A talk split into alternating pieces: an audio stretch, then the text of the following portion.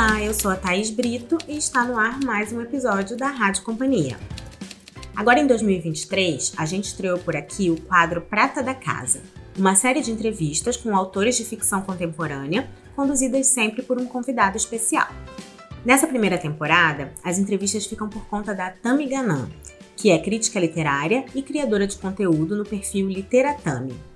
Hoje ela conversa com a Bruna Beber, que acabou de lançar seu sexto livro de poemas, Veludo Rouco, que é também a sua estreia aqui na Companhia das Letras. O livro é dividido em quatro partes: Amor e Morte, Natureza e Fantasia, Ofício e Graça e História e Geografia. E é por esses temas que a Bruna vai se aventurando, viajando por lugares e personagens numa poesia que é muito própria. Vocês ficam agora com o papo entre a Tami e a Bruna. Olá, eu sou a Tami do Literatami e hoje estou com a Bruna Beber para conversar sobre Veludo Rouco, seu novo livro que saiu agora pela editora Companhia das Letras. A Bruna nasceu em 1984, na cidade de Duque de Caxias, no Rio de Janeiro. Em 2007, ela se mudou para São Paulo, onde vive desde então. É autora de diversos livros de poemas, como Rua da Padaria e Ladainha, do infantil Zebrozinha e de Uma Encarnação Encarnada em Mim, que é um ensaio sobre a estela do patrocínio. O Veludo Rouco é o seu primeiro livro pela Companhia das Letras e é um prazer estar aqui com você, Bruna, para conversar sobre ele. Muito obrigada. Oi, Tami. Olá, amigo e amiga ouvinte. Sempre quis ser radialista, sempre quis falar isso. Prazer estar aqui, falar sobre o livro. Muito bom. É, eu queria começar falando um pouco dos bastidores do livro, né? Quando foi que você começou a escrever o Veludo Rouco? Olha, é, eu tenho tentado recapitular isso ultimamente. Eu não sei ao certo, mas eu acho que eu comecei a escrever o, o Veludo Rouco no final de 2017, entre o final de 2017 e o começo de 2018. Então, eu, foi um livro que eu escrevi muito lentamente, no meio disso tudo, eu entrei no mestrado lá na Unicamp, então voltei a estudar depois de um bom tempo fora da universidade. Então teve todo esse momento assim. E aí eu concluí mesmo a, a escrita do livro, porque eu fiz milhões de versões. Eu sempre faço exaustivamente milhões de versões. Eu concluí mesmo o livro no final do ano passado. E esse ano eu ainda adicionei um poema, que foi o que eu escrevi por último. Qual foi? Clube Apolo Coelho da Rocha, uhum. que é sobre o Tim Maia, o baile. Legal. E o, do primeiro poema que surgiu, você já imaginava que viria um livro dele? Já. Imaginava assim, né? Tateava. Hum. sentia o, o pouco o cheiro de um livro vindo na minha direção. Os começos dos livros são muito são muito marcantes, né? mas também são tímidos, pelo menos para mim. Então eu sentia que alguma coisa ali, que eu estava construindo alguma coisa que eu desconhecia e eu acho que essa é a melhor sensação que a gente pode ter. E esse título é ótimo, Veludo Roco. Ele mobiliza duas sensações primeiramente associadas a sentidos diferentes, né? A maciez ali do toque do veludo, a ranhura do som rouco que, que esse título diz dos poemas? Assim, como é que esses polos sinestésicos se articulam aqui no livro? Olha, eu, como eu disse, eu comecei a escrever o Veludo em 2018. Então eu escrevi uma leva de poemas e depois ele ficou um pouco parado. Fui escrevendo assim muito lentamente, um poema aqui, um poema ali, e aí no começo da pandemia eu retomei a escrita e fui encaminhando Ali eu já sabia que eu tinha um livro, já tinha mais consciência que eu tinha um livro. E o poema Veludo Rouco foi um dos primeiros que eu escrevi. E eu tenho uma, uma relação muito de preciosidade com os meus títulos, com os títulos dos meus livros. Então, eu perco muito tempo pensando. Perco não, né? Pensando num título de um livro e qual, é, qual nome dar a tal livro que represente aquele universo uhum. que ele uhum. contém. Todos os meus livros, o título me vem antes. Então, de certa forma, o título vem como um sopro, assim. Então, de certa forma, recebendo o título, ou intuindo o título, eu também passo a construir o livro a partir daí. Então, eu dei uma grande volta, mas eu vou chegar lá. O veludo rouco, é, assim, a princípio, eu sabia que eu queria explorar universos temáticos que eu já tinha explorado na minha poesia, sobretudo no Rua da Padaria e no Ladainha. Então, que são os, os livros que eu publiquei 2013, Rua da Padaria, e Ladainha 2017. Então, eu sabia que o Veludo Rouco seria uma mescla e uma continuidade dessa pesquisa. Como eu tinha passado os últimos anos e bem mais que os últimos anos, os, últimos, sei lá, oito anos, eu passei muito envolvida com a Estela do Patrocínio, né? Passei pesquisando voz. E, ao mesmo tempo, eu sabia que eu queria retomar no Veludo Rouco uma relação muito íntima que eu tenho com a música. Uhum. Porque para mim não tem nada mais especial na vida do que ouvir música e pesquisar música e saber sobre música. Então, eu acho que eu passei minha vida inteira educando meu ouvido, sabe? Não só como ouvinte de pessoas e do mundo, mas como uma grande ouvinte de música mesmo. Então, no Veludo Rouco, eu trabalhei e trouxe um ritmo que é muito importante para mim, muito caro para mim, que é o samba. Uhum. E eu comecei a pensar como eu articularia o samba dentro daquele daquela poética que eu estava construindo ali. E a primeira imagem que me veio foi a imagem de um veludo. Eu me dei conta logo de cara que o veludo ele é um tecido muito democrático. Então, as origens dele, as origens do veludo, é, é, se remetem à, aristocracia, é, refinamento, pompa, beleza, conforto. Mas o, o veludo foi um tecido que se transformou com o passar do tempo. É um tecido que hoje, 2023, pode ser encontrado tanto em calças como em ternos, mas também em sofás, uhum. em almofadas, sobretudo no carnaval. Então foi assim que eu, que eu cheguei no título. E então é um pouco de tudo, assim. É um pouco da, da, dessa minha pesquisa, desse meu aprofundamento na voz e na música, e o meu aprofundamento numa cultura que envolve o veludo, que é uma cultura muito mesclada, né? Que vai. Não gosto desse conceito alta cultura e baixa cultura, não gosto. Vou falar só para pontuar, mas eu acho que o veludo faz essa circulação, né? Entre muitas camadas da sociedade da história da sociedade, da história dos costumes. Então vem daí veludo rouco. Muito bom, muito interessante, é, porque a gente percebe mesmo, lendo seus livros, que há esse investimento no pensar no título, né, dos livros e, e essa questão do samba eu quero voltar para ela depois certamente, porque a gente sente muito esse esse ritmo aqui nos poemas. E o livro é organizado em quatro sessões, né, que uhum. se instituem por binômios, digamos assim, né? Amor e morte, natureza e fantasia, ofício e graça e história e geografia. Você faz conviver, então, em pares, categorias de naturezas distintas, mas estranhamente familiares. Como é que se deu essa divisão do livro e, e as nomeações, assim, de cada parte? Os poemas da primeira parte, Amor e Morte, que foram os poemas que eu, em sua grande maioria, foram os, os que foram escritos primeiro. Em outras versões do livro, eles estavam no final, mas, enfim, acabaram vindo para frente. Os poemas da série Amor e Morte, eles foram vividos e escritos numa época pré-pandemia, uhum. em que eu vivi uma série de lutos na minha vida, na minha família. Uma grande sequência de lutos, assim, no intervalo de um ano. E depois veio a pandemia, e aí vivi outros lutos, e o mundo viveu outros lutos. Então, e, e, e mais que isso, na época eu estava traduzindo Hamlet, hum. que saiu pela Ubu em 2020. Estava traduzindo Hamlet, entrando no mestrado e começando a escrever o Veludo Rouco. Então, é um bordão, né? Amor e morte. Então, isso é relacionado a, essas, a esses três pontos turísticos, digamos assim.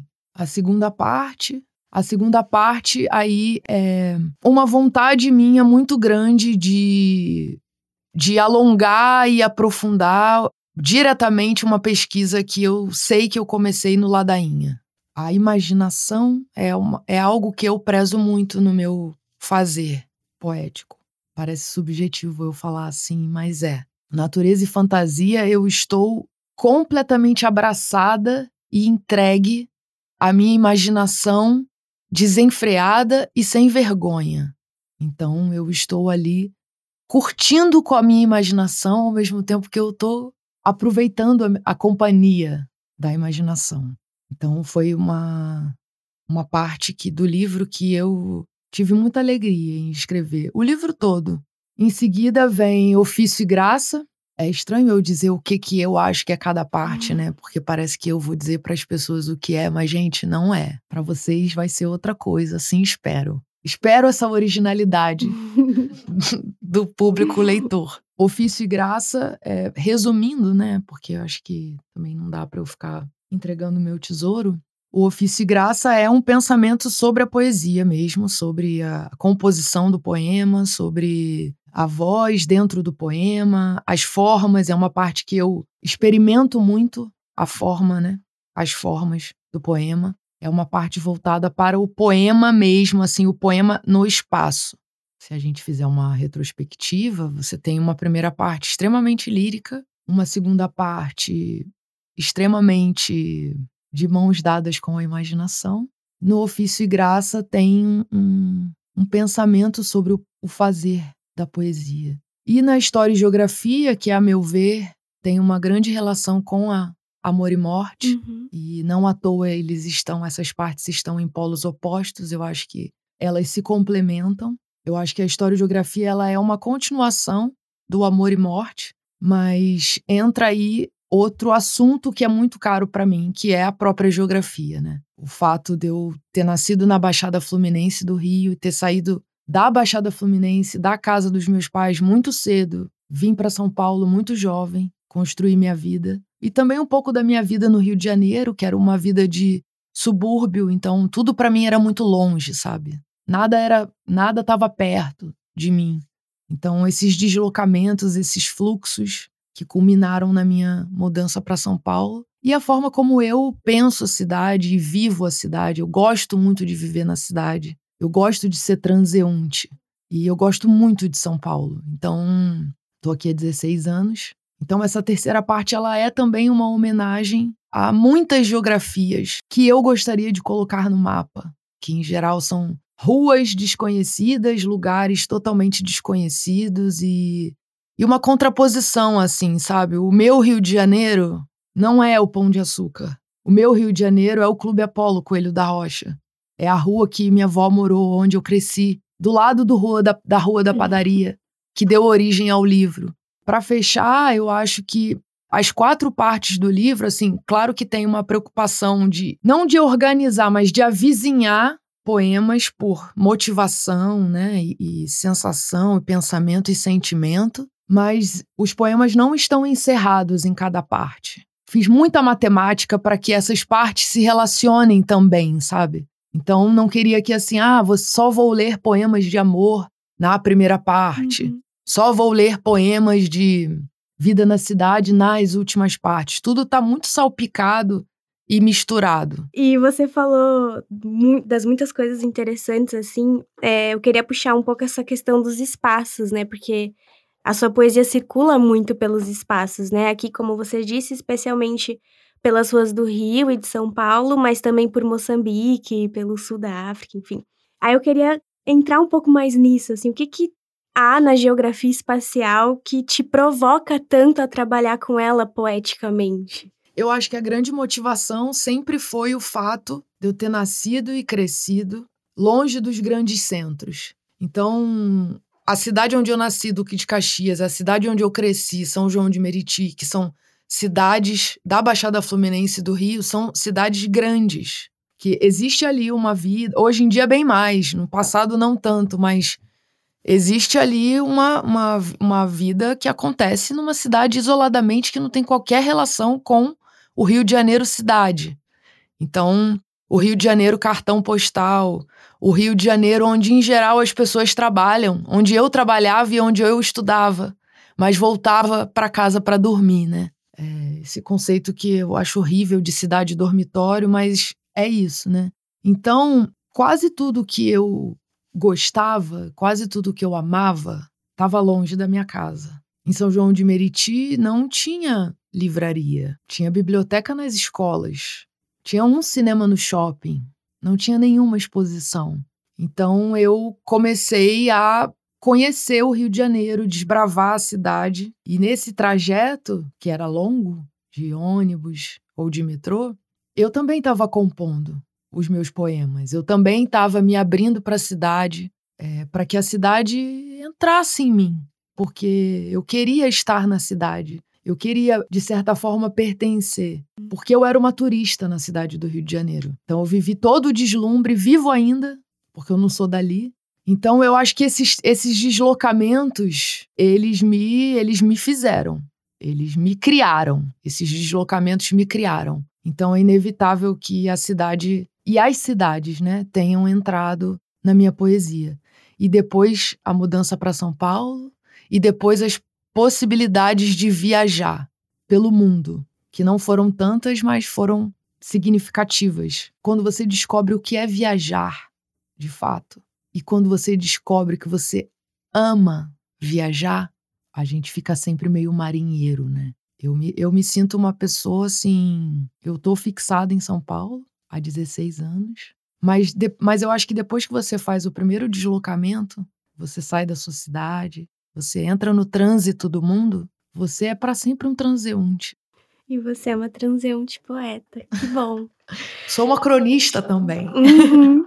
E você faz assim do poema um lugar de convivência familiar, né? Um espaço onde é possível reconstruir atmosferas perdidas. E muito dessa familiaridade se estabelece por um registro coloquial da língua, né? Da apropriação da linguagem do dia a dia pela poesia. No livro tem até um, uma tentativa assim de registro literal do discurso oralizado no poema Assassinato em Prol do Ofício, que é muito bom, brincando assim com os morfemas, as grafias, enfim de que modo assim, a oralidade da, da língua portuguesa, mas especialmente é, da oralidade brasileira cotidiana, assim, é, se imprime nos seus poemas ou, ou até te inspira, talvez, a escrever? Lá vou eu contar mais uma história. Duque de Caxias, que é a cidade que eu cresci, que eu morei até os meus 10 anos, mas onde toda a minha família mora até hoje, com exceção dos meus pais, era uma cidade grande da Baixada Fluminense, como eu disse, prioritariamente ocupada, seus moradores eram, em geral, do norte e do nordeste do Brasil. Então, uma cidade que recebeu muita gente de vários estados do Brasil. Então, tinha uma mistura muito rica de sotaques, é, de histórias, de realidades de vida. Então,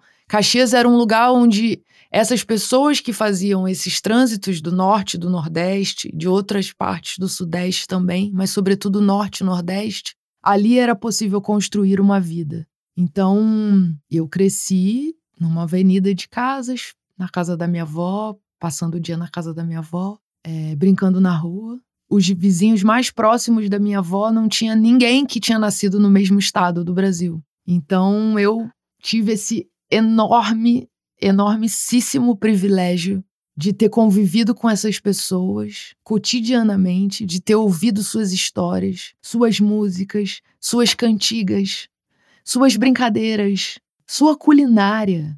Então, assim, em Duque de Caxias eu tive uma formação brasileira. Tudo era muito falado, tudo era muito conversado, tudo era muito informado.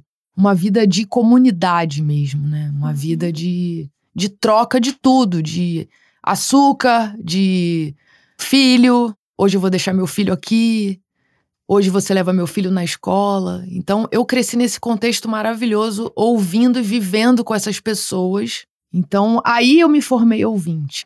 Desde cedo eu já sabia, desde muito cedo, assim, desde seis anos de idade eu já sabia onde, onde, onde fica Sergipe, onde fica Salvador, onde fica o Amazonas. Tem muita gente que não sabe. Até hoje. Até hoje. Então eu tive essa, essa formação. Como é que é aquela palavra mesmo da escola? Tive uma formação histórico-cultural uhum. do Brasil. Então, como eu disse, eu cresci muito atenta aos sotaques diferentes. E eu acho que assim eu aprendi a escutar. Assim eu, eu, eu desenvolvi a minha escuta porque não é que eu que eu vivia num lugar onde todas as pessoas falavam igual a mim, iguais a mim, onde todas as pessoas falavam da mesma forma que eu falava. Os meus registros de atenção se desenvolveram de uma forma diferente. E aí eu nunca mais parei de prestar atenção nas histórias que as pessoas contam, como elas contam, é, quais são as palavras que elas usam, quais são os vícios, todas as belezas da fala. Então, eu me criei na fala. E isso desembocou na minha pesquisa de mestrado, isso desembocou na minha pesquisa, na pesquisa da minha própria poética. A oralidade, ela é uma é uma formação para mim como indivíduo e como artista. Então é inescapável para mim a oralidade. Nossa, é, é fascinante porque com isso os seus poemas eles têm muito da cultura brasileira, né, nos vocábulos, nas temáticas, nas situações e muito dessa uma sonoridade propriamente brasileira também que que lembra bastante o samba no ritmo, no, no vocabulário, nas referências. Qual que é a relação da sua poesia com samba? Assim, você costuma criar ouvindo música? Sim, e vou, vou falar mais um pouco. Essas, essa, essas motivações, assim, a fala, a música e a viagem.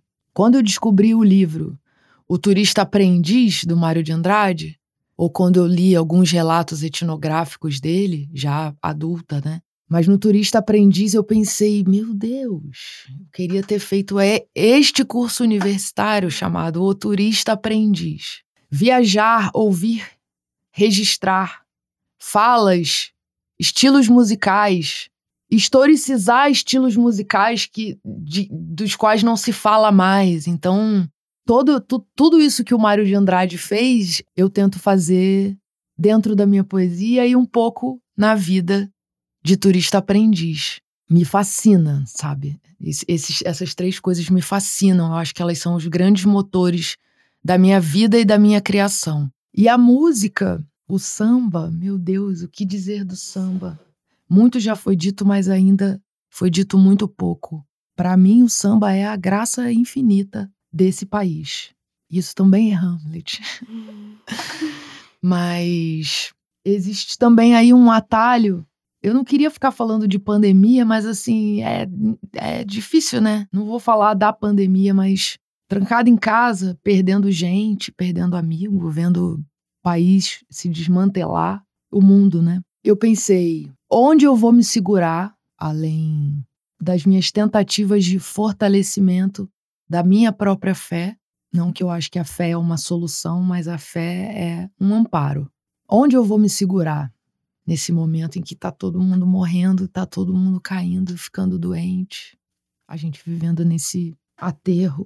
Eu pensei, eu vou voltar a ouvir samba, porque isso, primeiro, que vai de encontro à minha religiosidade, à minha fé na Umbanda, isso vai me ajudar a passar por esse momento e elaborar e transformar essa tristeza que eu sinto, essa grande tristeza, e que todo mundo sente. Foi uma tristeza coletiva, um, um luto, um pesar coletivo, né? Uhum. Então eu pensei, diante de um luto coletivo, de um pesar coletivo, de uma de um mundo horrível, eu vou eu vou ouvir samba, dançar com samba, eu vou cantar samba, eu vou rezar samba. Foi o jeito que eu tive de cantar para subir, pelo menos na minha alma, né? Então eu voltei a ouvir muita coisa, porque eu cresci ouvindo samba e pagode, e funk, e MPB, e bossa nova, e sertanejo. Então, assim, na minha família não existe qualquer tipo de preconceito musical. Música clássica, tudo, tudo era ouvido na minha família. Então eu pensei, bom, vou voltar ao samba agora como uma pessoa que vai pesquisar o samba. Comecei por onde eu conhecia, né? Paulinho da Viola, Jovelina Pérola Negra, Dona Ivone Lara, Martinho da Vila, que minha avó ama, e tanto, tanto, tantos outros. Eu fiz uma playlist quando eu estava escrevendo o Veludo, um pouco antes de começar, mas a minha pesquisa do samba começou ali. É uma playlist que se chama Pós-Água e ela tem mais de 450 sambas. Ah, tá disponível? Tá disponível. Depois eu fiz uma playlist do livro que eu ainda não liberei, mas vou liberar em breve. Mas a minha pesquisa começou ali. Então, Candeia, Cartola, Bete Carvalho. Então, é infinito, é infinito samba. Então, eu fui e virei uma pesquisadora não anônima, né? Que agora. não anônima do samba, mas virei uma estudiosa do samba. Poucos assuntos são mais interessantes. Também acho. E você falou da sua avó, né? Eu acho que você se vale dessa oralidade misturada ao samba, também para evocar os seus familiares aqui, né? Eu me lembro de uma entrevista sua sobre o Rua da Padaria, em que você fala do passado familiar como um motivo, né? Você disse que era uma vontade de cantar a infância, uma obsessão temática trabalhosíssima, que aqui reaparece, né? Mas talvez focalizando mais as outras pessoas que, que participaram do, desse período de, de formação do que a criança em si. Por isso eu acho que a voz dos que já foram permeiam muito aqui o, os poemas, né? Que contato que existe entre poesia é, e morte, entre voz e morte aqui no Veludo Rouco? Acho que a afirmação da vida, que é o que o samba faz, a afirmação da vida pela elaboração da morte, pela via do amor, porque não tem outro jeito. E claro que minha família chega, claro que meus santos chegam, claro que a minha ancestralidade, a minha fé, tudo isso vem junto e, e, e vem, vem como sagrado vem recebido como uma dádiva. Escrever poesia, compor poemas, colocar isso no mundo, isso para mim é uma relação totalmente sagrada. De respeito, de reverência, mas também de receber coisas. A partir das minhas conexões com o universo, com a minha própria imaginação. Então, sou e quero ser cada vez mais um pouco antena. Mas eu acho que nos outros livros, sobretudo no Rua da Padaria, que eu tinha uma premissa na minha cabeça na época que era que eu sinceramente não me lembro mais quem disse. Recentemente isso tem acontecido muito. Eu vou citar alguma coisa de vez em quando e não lembro quem disse e eu penso assim, também, tudo bem, né? Mas a minha premissa era pinta a tua aldeia e pintarás o mundo. Não lembro quem disse isso. Tolstói, talvez? Acho que Tolstói. É uma frase que é imã de geladeira até já. É. Mas a, era a minha premissa. A minha busca do Rua da Padaria para o Veludo Roco é que eu já estava ali no Rua da Padaria apresentando certos personagens e, e lidando com o passado de uma forma muito mais nostálgica. Existe um quê de nostalgia no Veludo Roco, sim, mas tem uma certa censura à nostalgia, porque acho que no Veludo Rouco, acho não, tenho certeza, no Veludo Rouco eu estou mais voltada para as historiografias. Eu abandonei um pouco a saudade, porque a saudade às vezes ela é um sentimento automático, né? Para quem nasceu no Brasil, a saudade ela tá em toda parte e ela é um sentimento quase automático, né? Uma reação quase automática. A gente sabe sentir saudade, a gente gosta de sentir saudade, a gente deita e chora em cima da saudade. No Veludo Rouco eu falei, não quero morrer de saudade. Eu quero reviver com alegria isso que já aconteceu. Então, por isso eu fui para a historiografia e aí retomei meus personagens, retomei suas trajetórias. Isso é muito importante para mim. Colocar essas pessoas anônimas que foram muito importantes não só para minha vida, mas para a vida de todo mundo.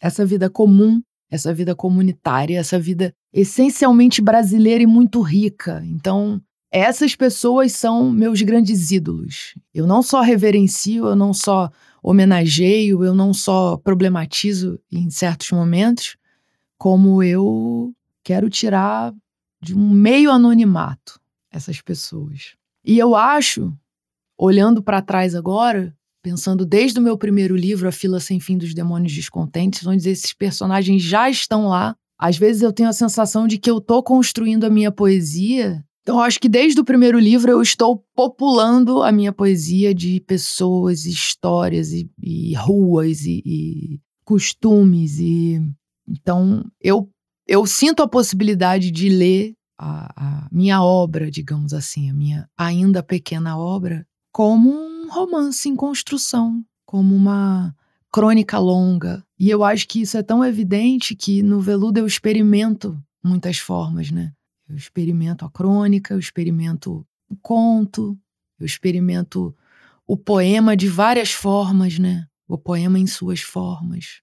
Então eu, eu, eu deformo bastante coisa, né? Deformar bem, deformar legal, para dar outras formas, né? Nossa, me emocionei aqui, tá difícil. Eu reparei.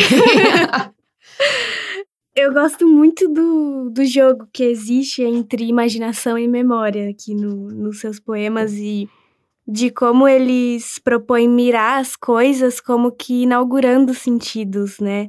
É subvertendo até às vezes algumas concepções comuns. Tem um verso, por exemplo, que diz que toda montanha é uma onda parada. Isso provoca uma nova, uma nova maneira de interpretar pelo olhar o que supostamente já é conhecido, né? E você faz isso com as palavras também, né? Cujos diversos sentidos, concretos e figurados, conferem várias camadas aqui é, aos versos. Nesses anos todos, assim, criando poemas, você diria que é a poesia que propõe esse novo olhar ou é o novo olhar que propõe a poesia?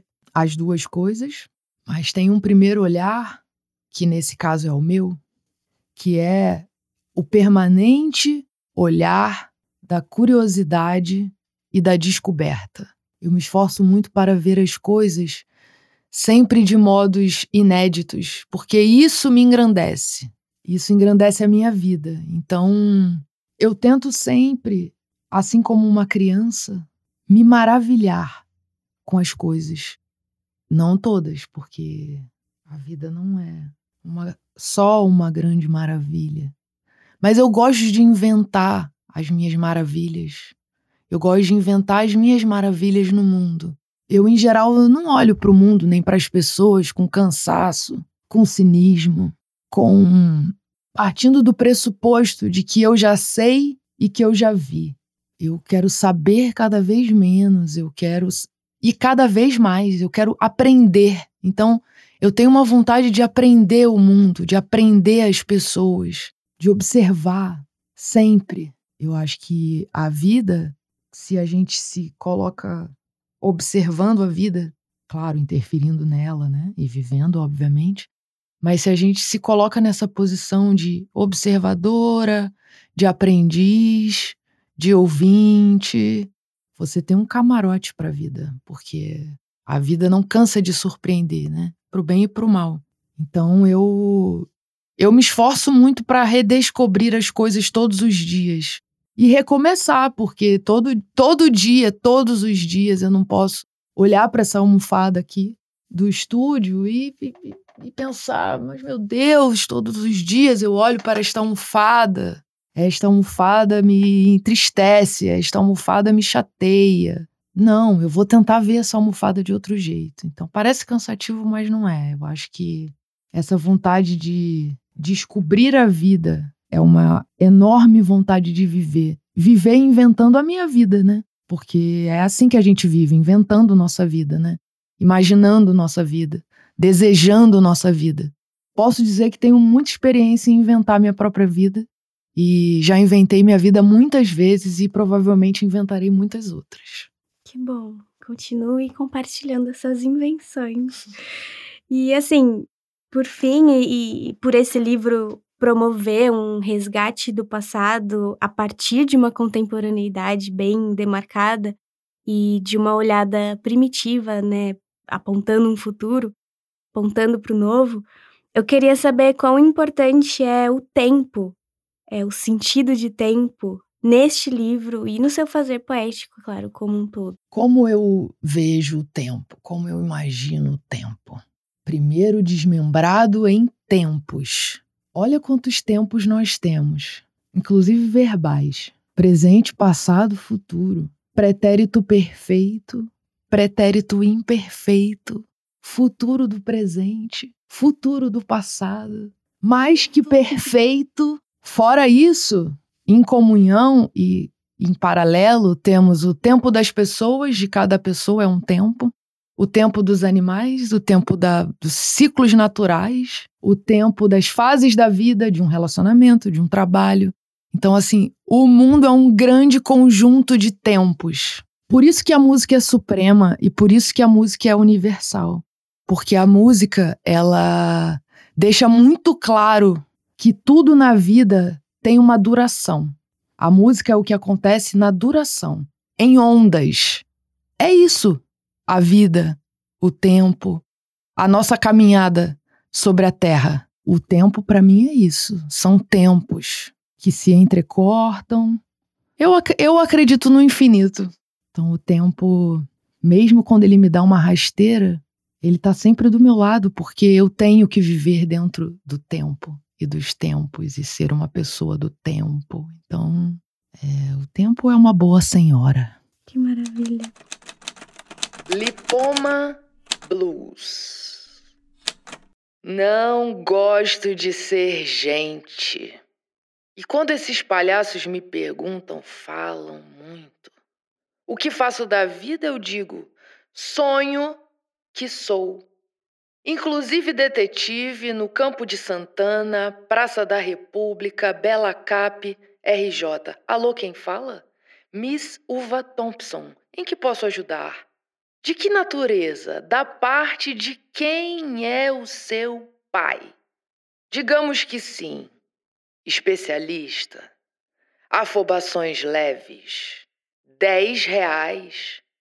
Navalhada no jarrete, francamente, a quadrigêmea linda de Chan, Patinho e Lagarto Júnior.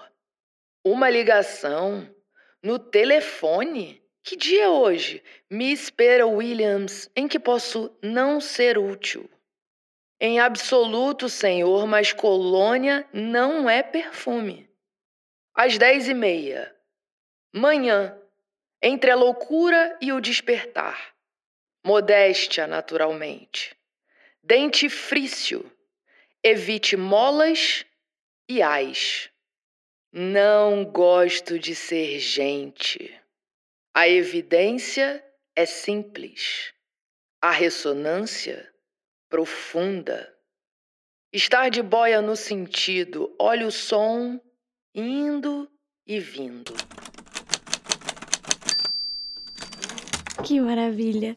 Bruna, muito obrigada. Muito obrigada a você. Amei suas perguntas, amei o seu pensamento, amei a sua delicadeza e a sua atenção. Muito, muito, muito obrigada. E leiam Veludo Rouco. Leiam Veludo Rouco. Cantem Veludo Rouco.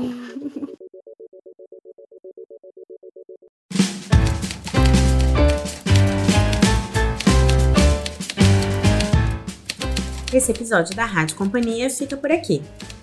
Se quiser falar com a gente, é só mandar e-mail para rádio@companhiadasletras.com.br. Até a próxima!